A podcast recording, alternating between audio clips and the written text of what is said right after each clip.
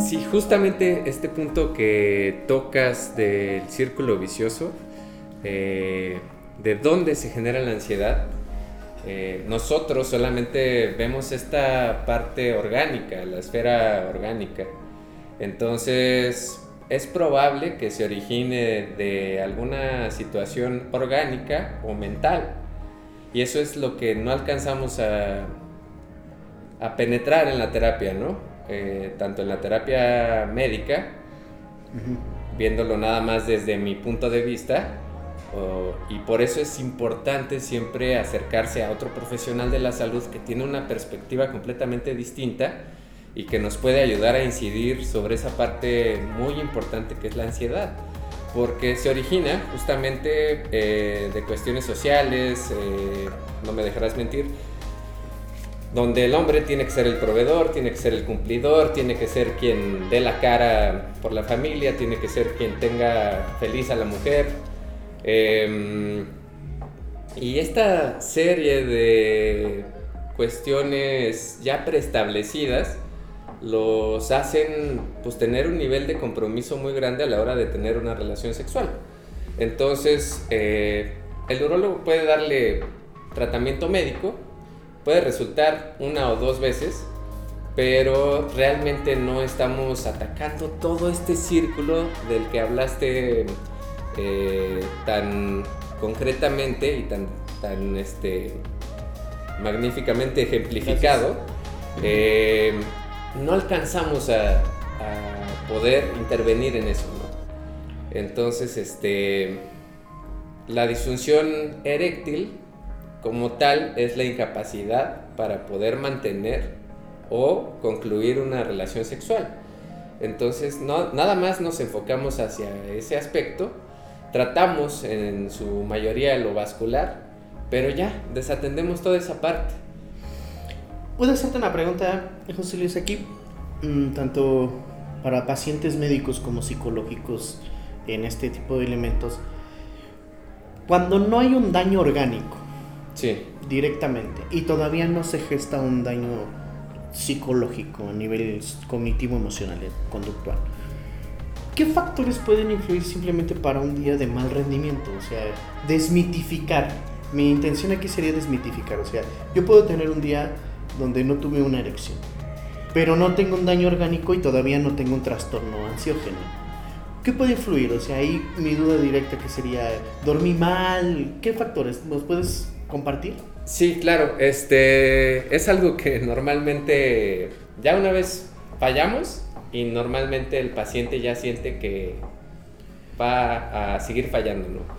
Lo vemos mucho en pacientes jóvenes y se acercan al urólogo pensando en que eh, le van a ayudar en ese aspecto, pero eh, realmente yo te pudiera describir muchos factores. En general es mantener una buena salud.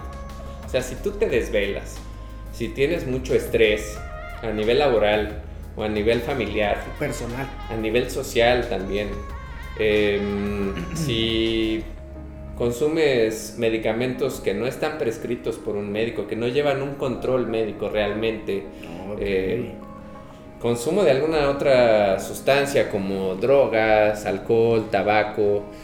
¿Qué drogas, digo, para que nos desmitifiquemos cuáles no ayudan, cuáles nos pueden estar afectando a la salud sexual que tenemos? Hay algunas que podrían eh, resultar aparentemente beneficiosas, pero todo a la larga me parece que el abuso de la sustancia, cualquiera que sea, puede ser nociva.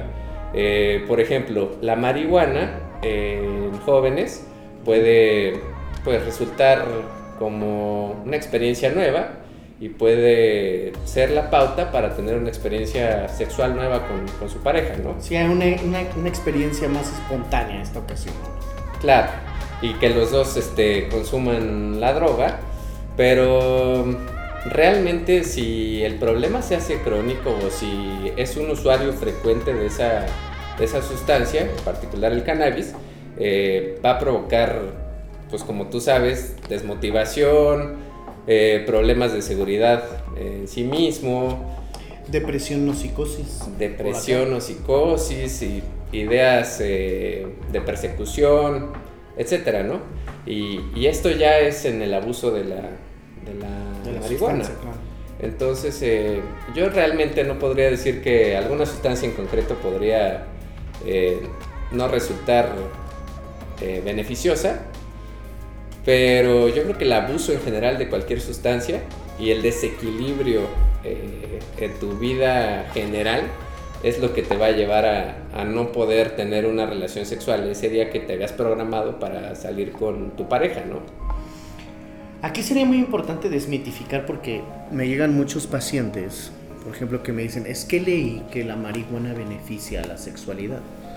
A lo cual yo también siempre les cuestiono, pero leíste cómo tenía que ser su prescripción, cómo tenía que ser la cantidad, o porque los que yo he leído no dice que fumada. Sí. Para empezar.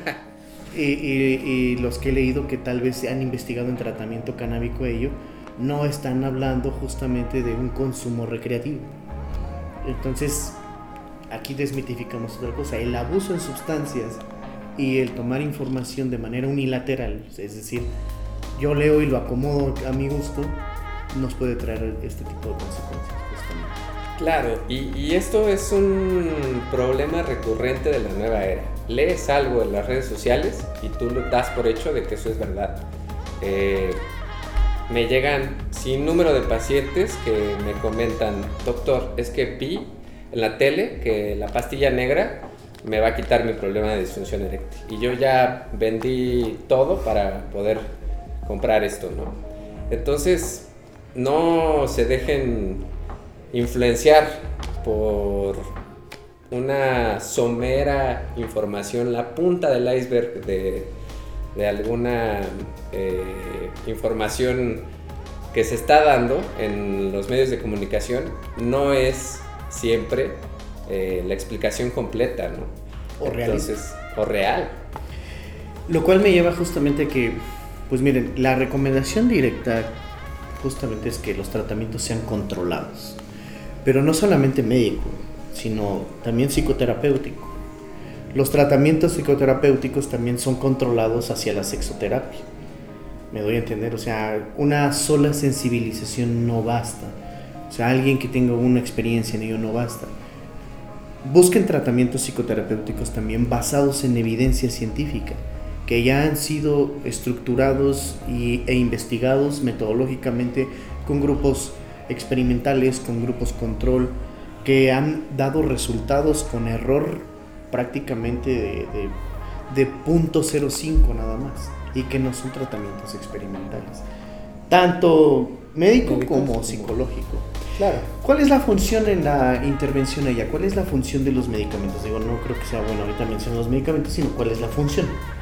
Claro, los medicamentos pues realmente van a tratar el síntoma, ¿no? Que mm, en ese momento, si la causa es vascular, va a mejorar la irrigación sanguínea, es decir, el aflujo de sangre que llega a los genitales para poder generar una erección.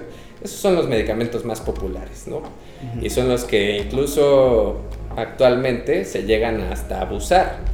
Eh, normalmente por ciertas poblaciones o sectores de la población que tienen la capacidad económica para adquirirlos sin receta médica. Entonces, este, estos, o sea, el uso de, de, estos medicamentos sin una supervisión, como tú dices, sin alguien que tiene un criterio para poder determinar si ese medicamento te va a funcionar o no, eh, pues es una irresponsabilidad. Eh, igualmente, dar una recomendación psicológica cuando yo no soy experto en el tema, pues es una situación irresponsable.